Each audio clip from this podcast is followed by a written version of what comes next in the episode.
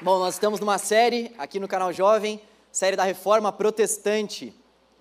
Não sei se você sabia, mas no dia 31 de outubro, poucos dias, nós vamos comemorar 105 anos, ou melhor, 505 anos, volta, 505 anos da Reforma Protestante.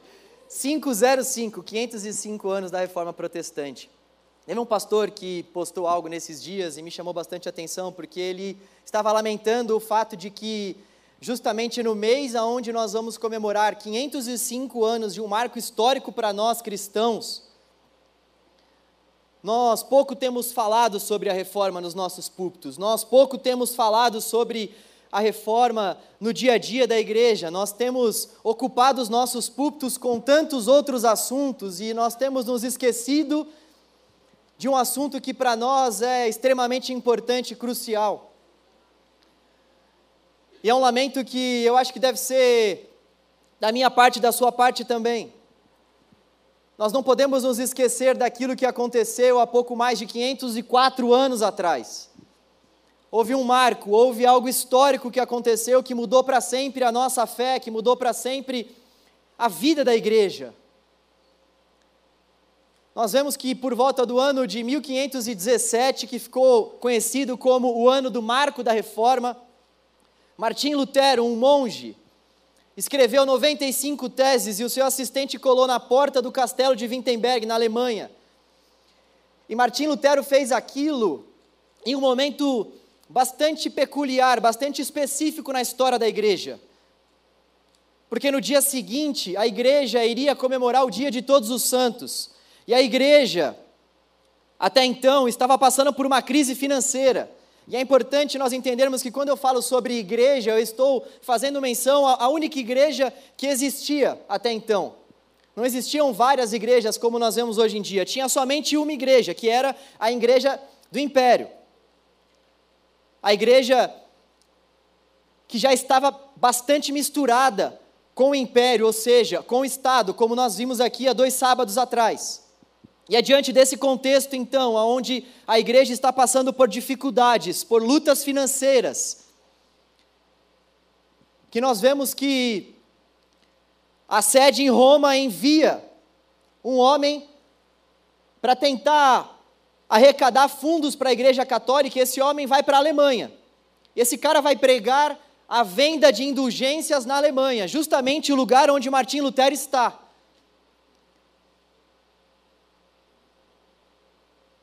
E as indulgências, indulgências, elas são, elas são uma espécie de vendas, de cartas que a própria igreja fornecia, concedendo perdão aos fiéis.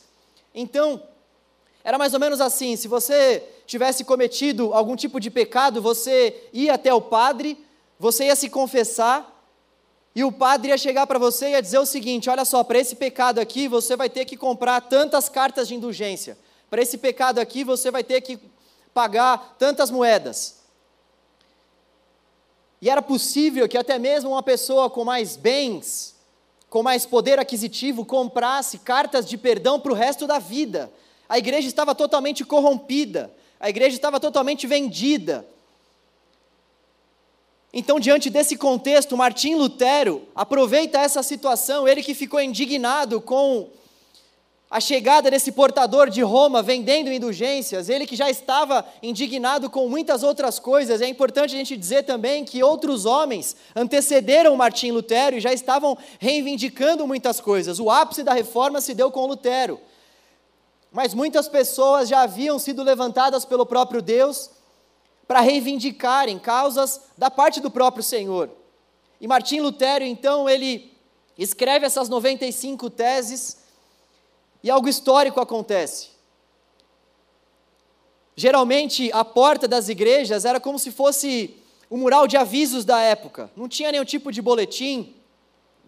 Obviamente, ainda não existiam tantos avanços tecnológicos assim, então os avisos ficavam colados na porta, e foi lá que foram coladas as 95 teses.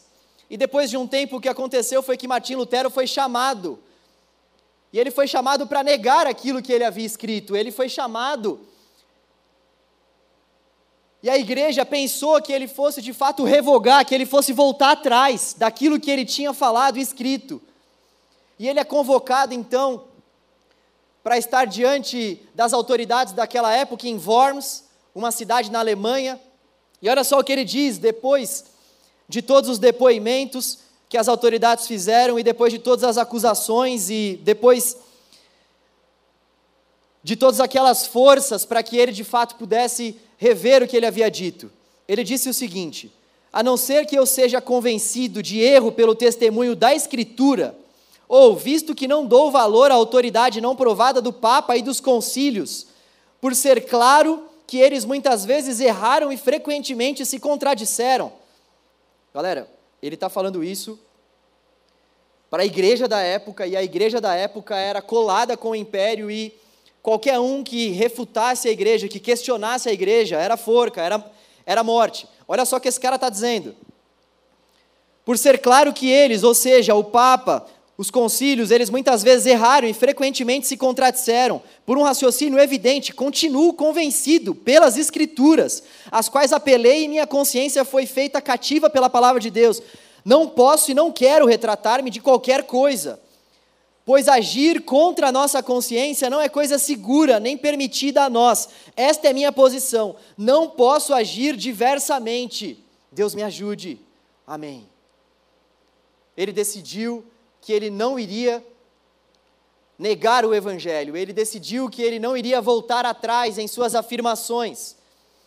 E quando nós olhamos para a vida de Lutero, nós vemos que ele já era um homem erudito, e ainda não tinha tido uma experiência com o Senhor. Voltando um pouco atrás, voltando um pouco antes dessa declaração que ele deu, antes dessa corajosa declaração de Lutero, nós vemos que Lutero ele era um pagão, ele era um homem que tinha uma mãe cristã, mas ele mesmo, ele era um pagão, ele era um idólatra, ele era um cara entregue à devassidão do seu tempo, e ele então estava passando por um período muito difícil, uma tempestade muito forte. Ele então faz uma oração, ele faz um voto a Deus, dizendo ao Senhor que se ele fosse livrado daquela tempestade, daquele mal, ele iria servir a Deus, ele iria para o monastério. E é isso que acontece, ele é livrado da tempestade, Deus o livra do mal, e ele então entra para o monastério, e na caminhada que ele tem dentro do monastério, ele é um cara bastante questionador, a história nos mostra isso, os teólogos nos falam que ele é um cara, na verdade, inquieto. Lutero era um cara que vivia de um lado para o outro e não conseguia sentir a paz que as Escrituras podem trazer ao nosso coração. Ele era um cara que tinha o conhecimento, estava dentro de um monastério, estudava a palavra de Deus todos os dias, mas ainda não havia tido um encontro profundo com o texto sagrado. E ele então, num belo dia, lendo a palavra de Deus, tem a sua mente iluminada ao ler o texto de Romanos 1, versículo 17, porque o justo viverá pela fé.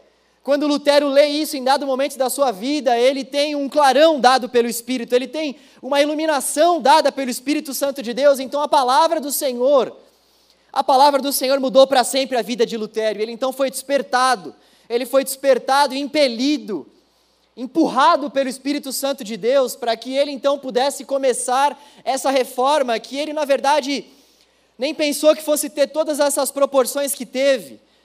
A ideia de Lutero não era ter causado uma reforma na igreja, ele queria continuar na igreja, mas ele, ao ler o texto do Senhor, ele foi confrontado de tal maneira que ele passou a ter uma vida totalmente diferente com o Senhor e com o texto. E o Espírito Santo então o capacitou cada vez mais e ele foi um dos precursores, ele foi um dos principais oficializadores da reforma que nós vamos comemorar 505 anos daqui a pouco. E algo que me chama muita atenção nessa história de Lutero foi o fato de que ele ele teve a sua vida marcada pelo texto. Ele teve a sua vida marcada pelo texto. Foi o mesmo que aconteceu com o nosso pastor Enéas, o pastor fundador aqui da nossa igreja. O pastor Enéas estava dentro de uma convenção que era uma convenção que não dava muitos créditos ao Espírito Santo de Deus, que não dava muito vazão, muita vazão ao Espírito Santo de Deus. Ele fazia parte de uma época aonde as igrejas não tinham muita ênfase na busca pelo Espírito, pelos dons. Muitas igrejas eram o que nós vamos chamar na teologia de cessacionistas, ou seja, elas acreditavam que os dons haviam cessado. E ele tendo uma experiência com o texto, ele tendo uma experiência ao ler o texto e ao orar, ele foi tremendamente impactado pelo Espírito Santo de Deus e começou a ter experiências profundas com o Espírito Santo. E a vida dele mudou para sempre, e ele então compartilhou essa experiência com seus demais amigos de convenção. E o que nós vemos é que, com o passar do tempo, ele foi expulso dessa convenção, porque as pessoas não aceitaram aquele tipo de experiência que ele havia tido, que ele estava propagando. E sem desejar também abrir uma nova convenção ou abrir uma nova igreja, foi algo que ele não conseguiu controlar, mas ele foi expulso dessa convenção e fundou uma outra convenção, e aos 70 anos de idade ele fundou essa igreja que nós estamos. Aos 70 anos de idade, depois de ter tido uma experiência profunda com o texto, através da oração, através da leitura, através da devoção, através da entrega do coração ao texto, ao espírito do texto. Ele então fundou essa igreja com 70 anos de idade.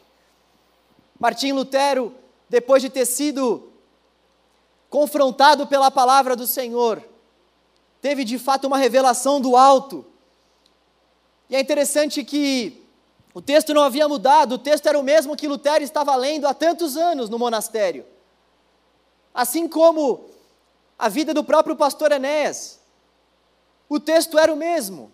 O pastor Enéas, quando passou por essa experiência com o Espírito Santo de Deus, já tinha muitos anos de caminhada pastoral, ele já era um pastor consagrado, ele, ele não era um pastor que estava começando a sua caminhada. Isso é algo que deve marcar bastante as nossas vidas e chamar bastante a nossa atenção. O fato de que é totalmente possível nós, eu e você, estarmos aqui, ouvirmos a palavra de Deus, sábado após sábado, lermos a palavra de Deus em nossas casas e ainda assim não sermos tocados pelo texto. É algo que pode acontecer comigo e com você, nós termos muitos anos de igreja, a gente conhecer textos de cor, a gente ter textos em nossa memória, em nossa mente, a gente saber aonde estão muitos textos, nós identificarmos muitas referências bíblicas, mas nós corremos o risco desse texto ser morto para nós, ainda que nós não venhamos confessar isso.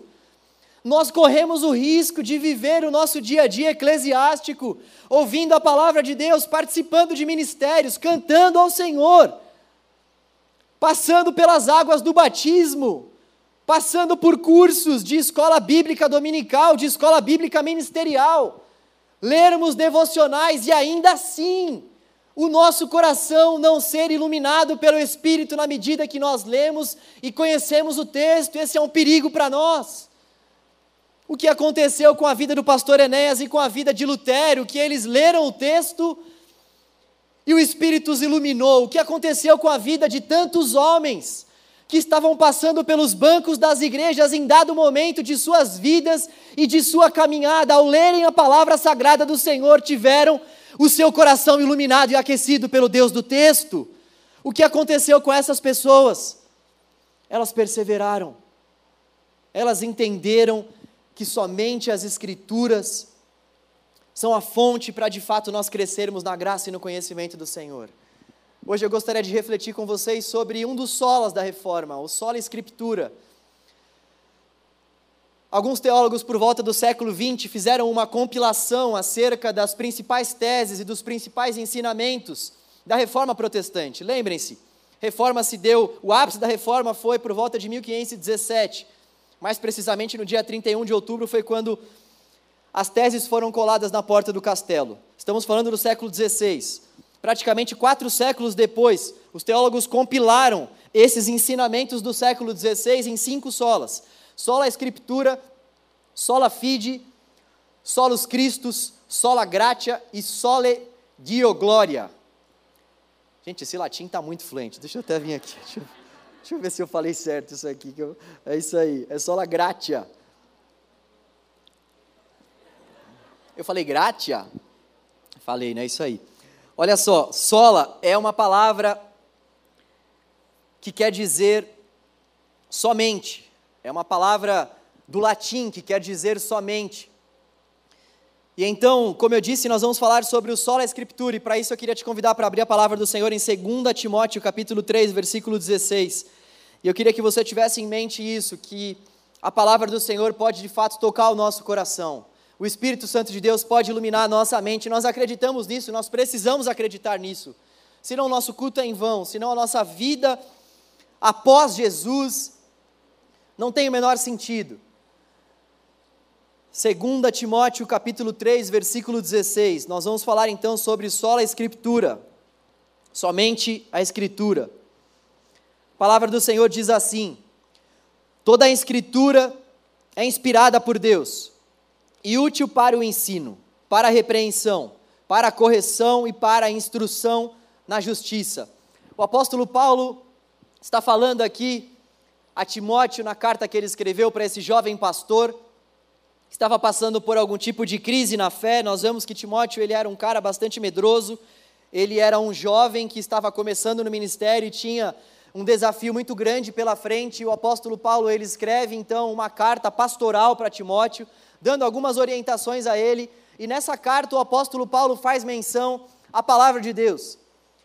E ele fala que a palavra de Deus ela é inspirada pelo próprio Deus e nós temos acesso ao texto original e podemos descobrir que o que o apóstolo Paulo está falando é que a palavra de Deus, ela foi inspirada pelo próprio Deus. O termo que está sendo usado aqui é um termo que faz menção ao fato da palavra ter sido inspirada, soprada. É como se o próprio Deus tivesse soprado a sua palavra. É como se o próprio Deus tivesse, por meio da sua palavra, esboçado a nós o seu hálito, é como se ele estivesse soprando mesmo a palavra dele para nós. É isso que o termo grego quer dizer: que a palavra é o hálito de Deus, que a palavra é o sopro de Deus, que a palavra é de fato isso que flui do próprio Deus. E a palavra de Deus ela é totalmente inspirada por esse Deus que soprou. E o que o apóstolo Paulo está dizendo para nós aqui e que nós podemos aplicar dentro desse contexto da reforma protestante, melhor dizendo, é que as Escrituras são a nossa única base de fé e prática. Deus soprou somente as Escrituras para que nós pudéssemos conhecê-lo.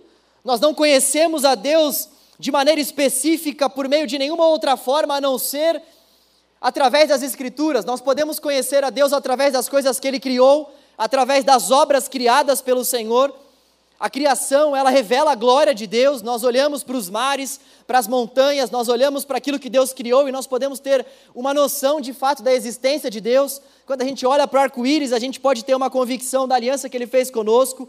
Mas a revelação sagrada que nós encontramos nas Escrituras revelam de fato de forma específica quem Deus é, quem Cristo é, quem nós somos, quem nós éramos, quem nós nos tornamos. A Escritura, então, é essa regra de fé e prática para todos nós, é essa maneira pela qual nós podemos conhecer o nosso Deus e nos relacionarmos com Ele. E dentro desse contexto da reforma, o que estava acontecendo é que a Escritura Sagrada ela estava sendo deixada de lado. Uma série de catecismos foram escritos e esses catecismos eles foram escritos por homens como eu e você. Imagina o seguinte: Imagina que a igreja daquela época acreditava na palavra de Deus, mas também fazia uma série de adendos. E esses adendos eram esses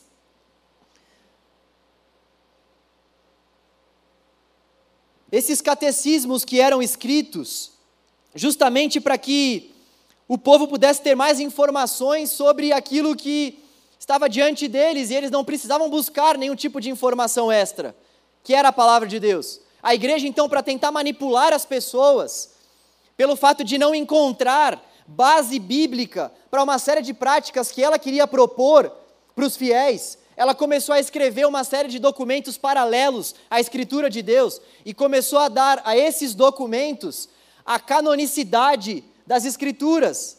A igreja começou então a dizer que esses documentos que eram produzidos por ela própria eram documentos sagrados, dignos de confiança, de fé, de aceitação. E Martim Lutero e os demais reformadores então foram levantados para dizer somente a Escritura é a nossa regra de fé. Não é a Escritura e mais alguma coisa.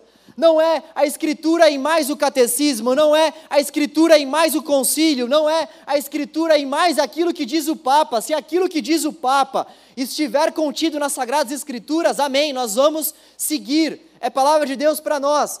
Agora, se aquilo que o Papa diz e aquilo que a igreja pode produzir não vier ao encontro daquilo que está contido na palavra de Deus, é anátema, que seja amaldiçoado. E ai de quem acrescentar um tio sequer a palavra iluminada do Senhor.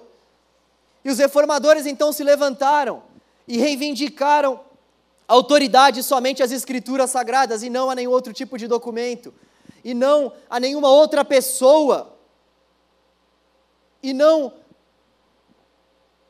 a nada daquilo que a igreja poderia produzir que não estivesse embasado nas sagradas escrituras. As escrituras, elas estão acima da própria igreja que nós vemos nessa época da reforma que o que estava acontecendo é que a igreja estava acima de tudo. A igreja é quem ditava as regras, a igreja é quem falava o que era certo e o que era errado. E isso não vinha do texto, as pessoas elas não tinham acesso ao texto. Quem tinha acesso ao texto era somente os, eram somente os sacerdotes daquela época, eles mal conseguiam ler o texto, porque a palavra de Deus ela não era traduzida para a língua que o povo falava a palavra ela era traduzida somente para o latim e pouquíssimas pessoas falavam latim. Até mesmo poucos sacerdotes falavam latim. Então, o circo estava todo armado pela igreja para que de fato os fiéis não tivessem acesso à palavra de Deus. A igreja não queria que os fiéis tivessem acesso à palavra de Deus, justamente porque quando nós não temos acesso à palavra de Deus, nós vamos ter muitas outras referências, referências papais, referências pastorais, quando nós não temos acesso à palavra de Deus, aquilo que o pastor, aquilo que o papa, aquilo que a igreja está falando vai ser digno de aceitação para mim e para você. E é interessante como isso ainda acontece nos nossos dias. Uma das marcas de uma igreja saudável é justamente uma igreja que expõe a palavra de Deus. Uma das marcas de uma igreja saudável, uma das marcas de um líder que de fato é um líder levantado pelo Senhor, para pastorear a igreja, é um líder e é uma igreja que expõe a palavra do Senhor e que entendem que cada um de nós que cremos no Senhor somos habitação do Espírito, então, por mais que eu possa te ajudar a fazer algum tipo de interpretação, em última instância, você é habitação do Espírito. E o Espírito Santo de Deus pode iluminar a sua mente. Por mais que eu possa te ajudar nesse processo, que os líderes possam nos ajudar nesse processo, nós não podemos descartar o fato de que as Escrituras precisam ser expostas. E o Espírito Santo de Deus, quando a Escritura é pregada, ele age no nosso coração. Nós não podemos descartar o fato de que as Escrituras precisam ser pregadas.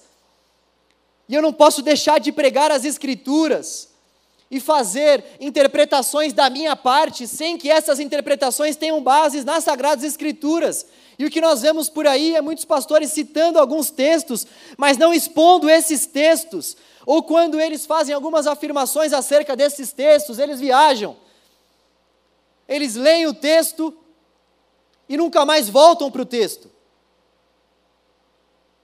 E existem muitas pessoas que estão seguindo esses papas, que estão seguindo esses enganadores que não expõem as sagradas escrituras e que fazem com que uma série de doutrinas, com que uma série de, de rituais, de símbolos, sejam colocados e as pessoas acreditam. Tem gente que coloca até copo de água na cabeceira da cama porque o pastor disse que isso vai ser algo benéfico. Tem gente que acredita em toalhinha santa, que o pastor vai derramando e a pessoa vai pegando. Tem uma toalha aí, Bia? Graças a Deus.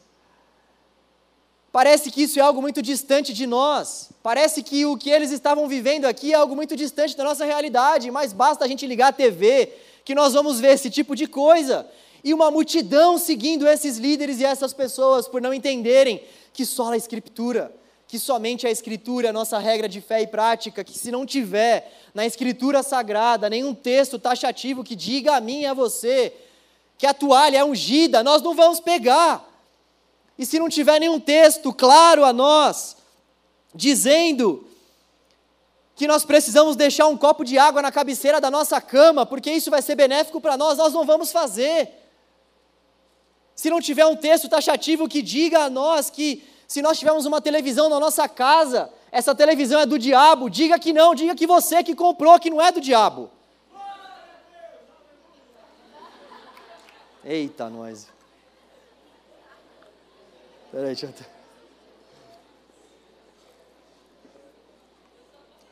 Deus está falando aqui, irmãos. Pode ter televisão, viu? Essa é uma outra questão que parece que é muito distante de nós também, mas que existem muitos líderes que propagam esse tipo de coisa.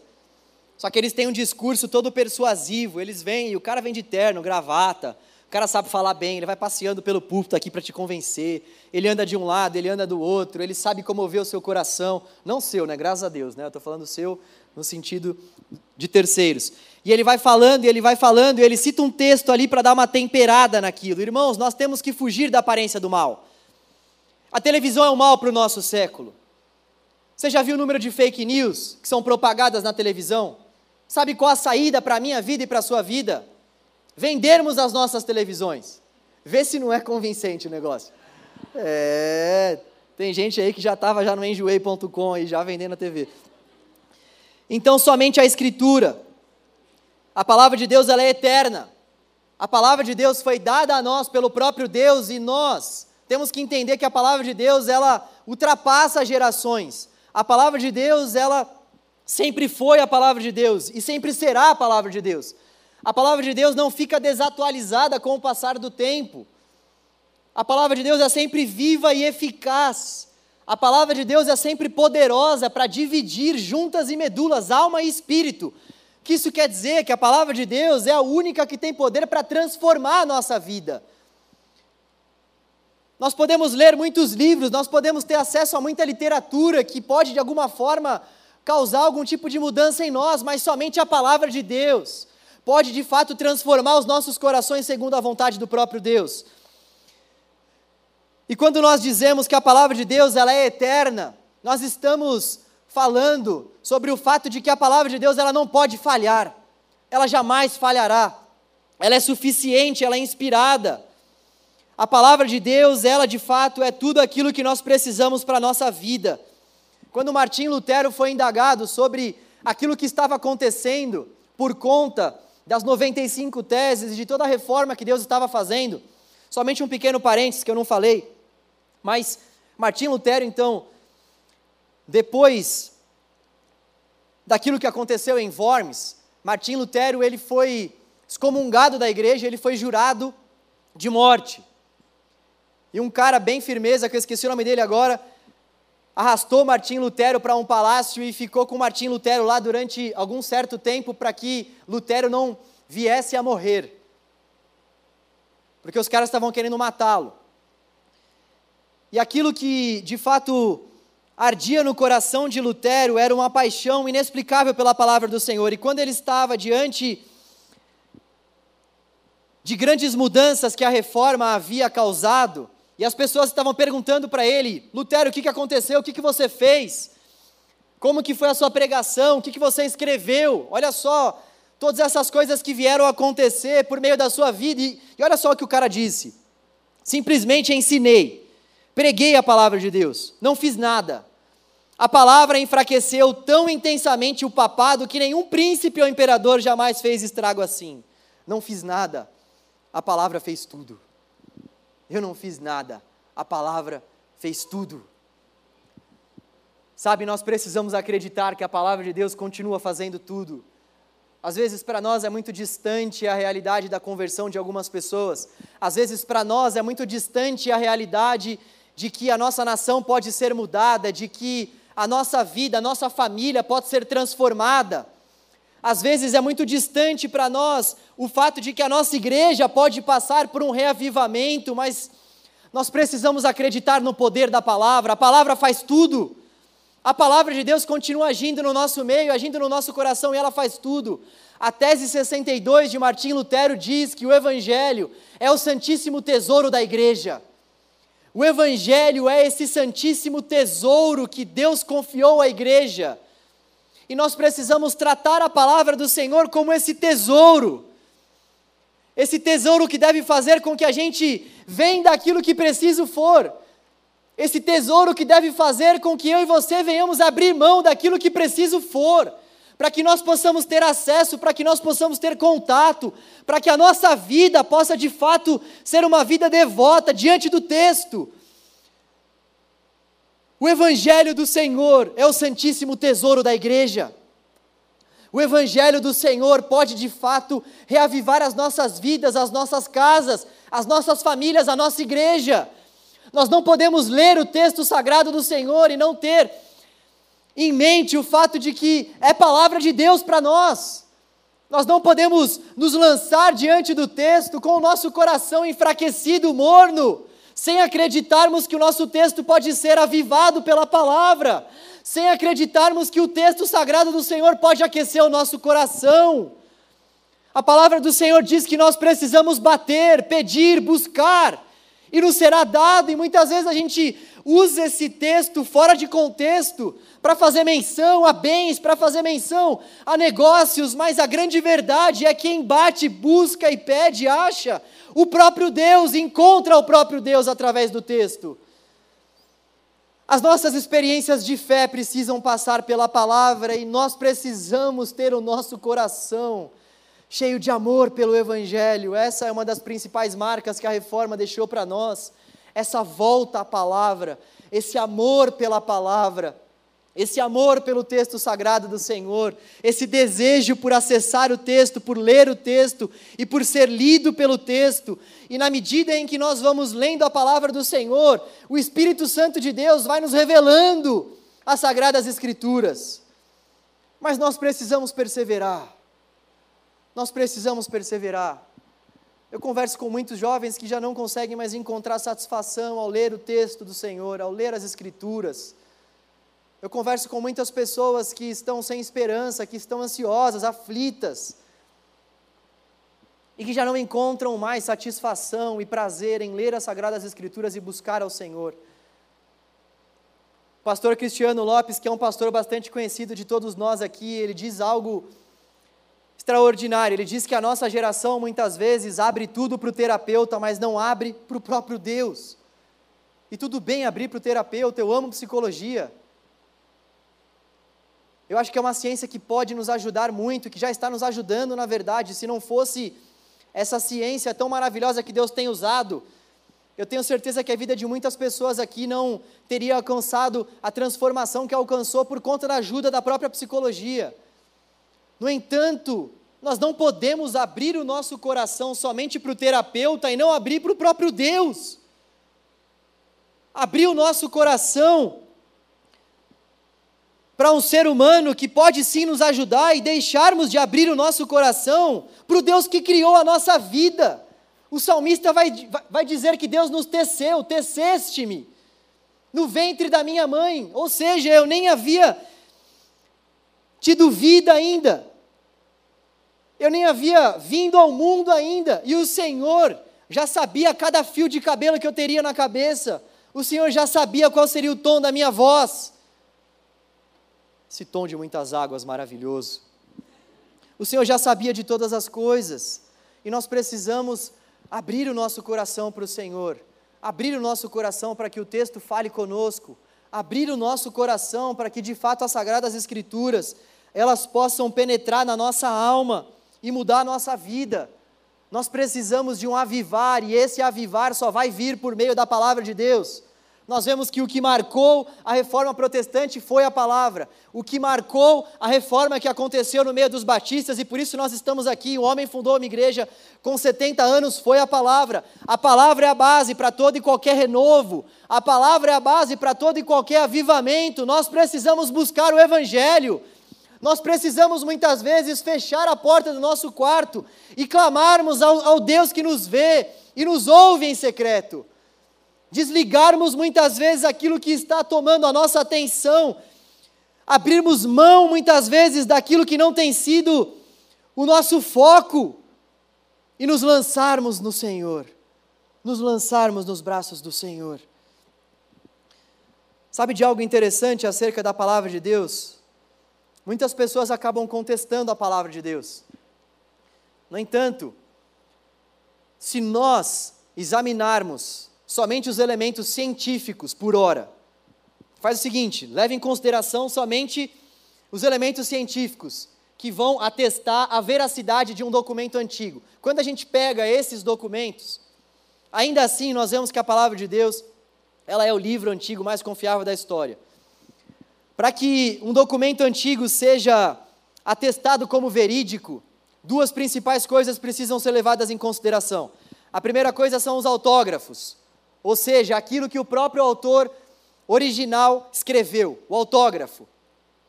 Nós não temos mais nenhum autógrafo de nenhum documento antigo. Seja lá daquilo que Aristóteles produziu, daquilo que Homero produziu, daquilo que os próprios apóstolos produziram, nós não temos mais nenhum autógrafo. Mas nós temos os manuscritos. Os manuscritos são cópias dos autógrafos. E quantos mais manuscritos nós temos de um mesmo autógrafo, mais veracidade nós vamos dar àquele determinado manuscrito. Uma coisa é, por exemplo, eu ter três manuscritos sobre a tese de João Navarro. Imagina que daqui a 100 anos nós temos três documentos com a tese de João Navarro e nós temos por volta de 24 mil documentos com a tese de Beatriz Ventura. Qual tese vai ser mais confiável?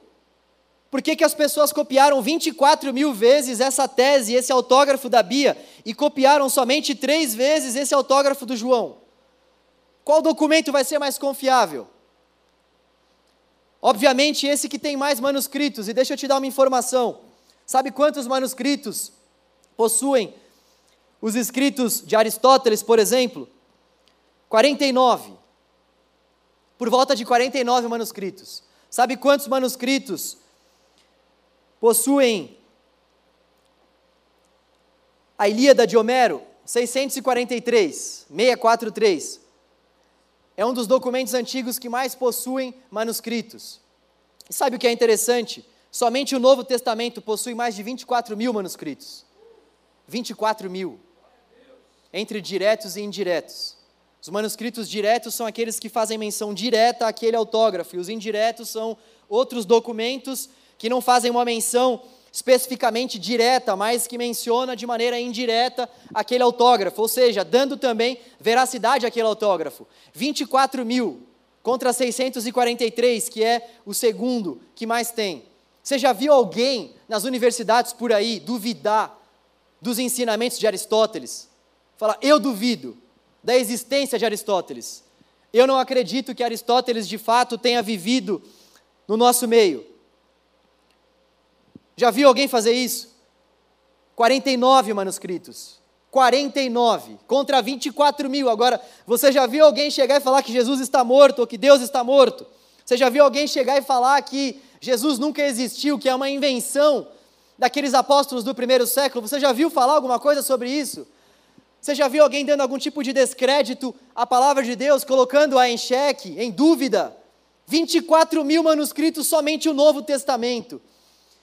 A palavra de Deus é digna da nossa confiança, a palavra de Deus é o documento antigo mais confiável da história.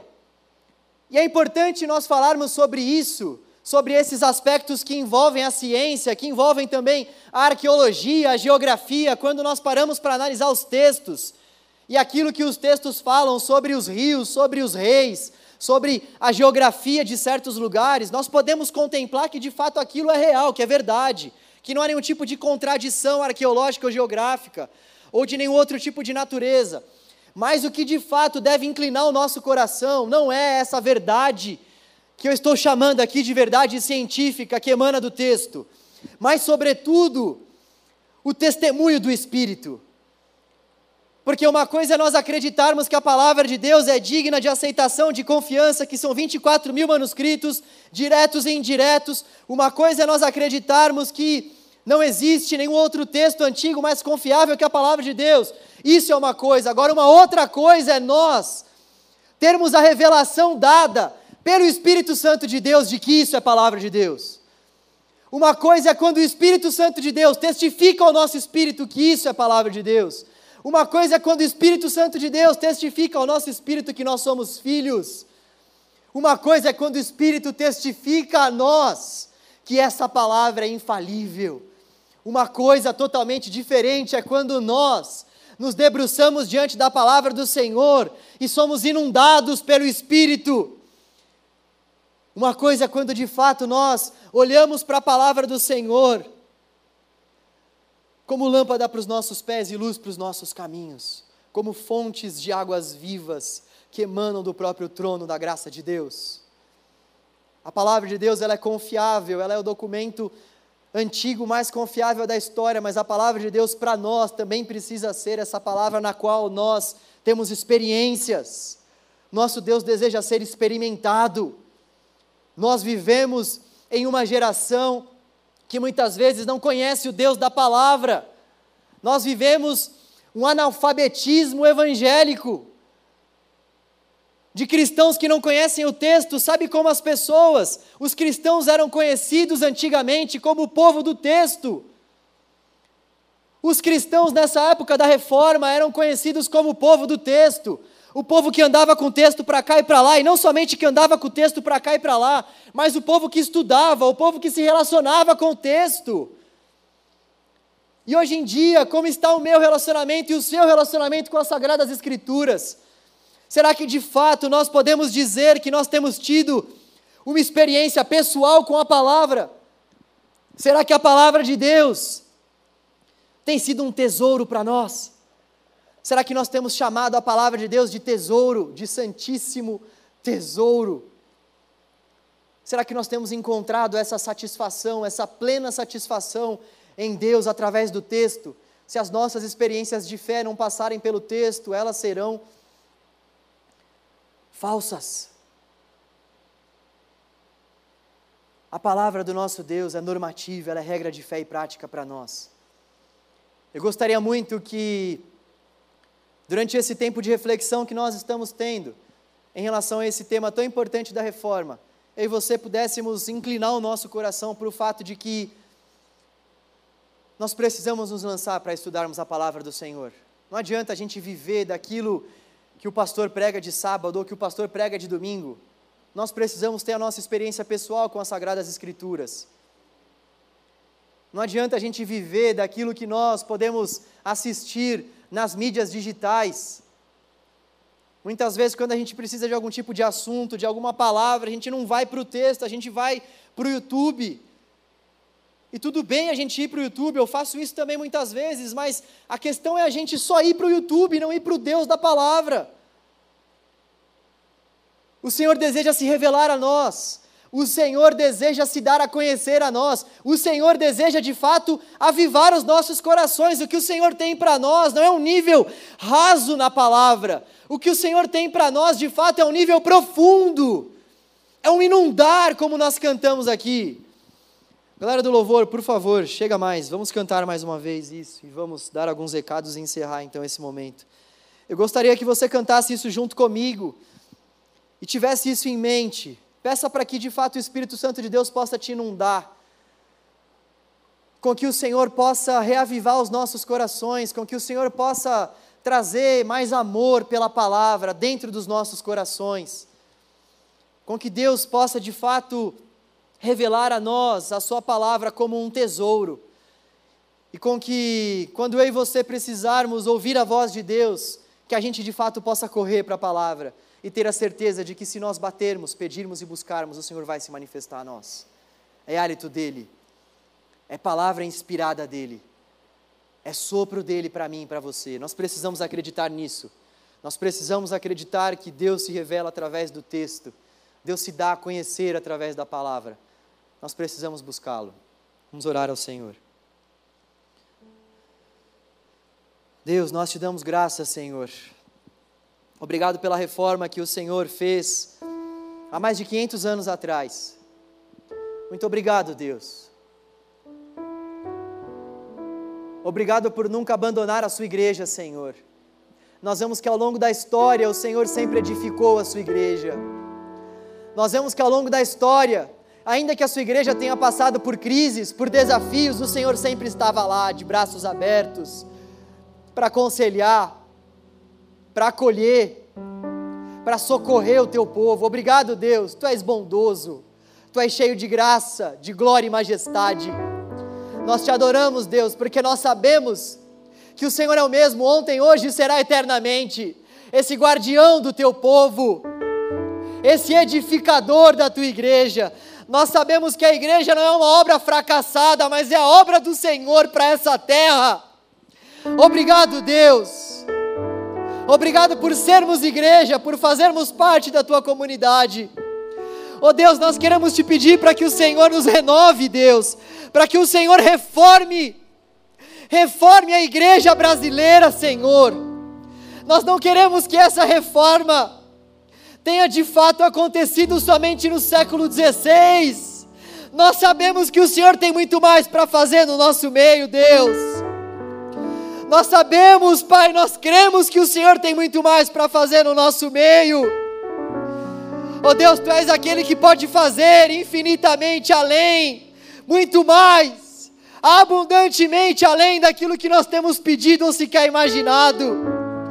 Faça, Senhor, conforme a Tua vontade Renova, Senhor, o nosso amor pela tua palavra, porque nós entendemos que todo avivamento e reforma que o Senhor tem para fazer terá como base o evangelho sagrado do Senhor.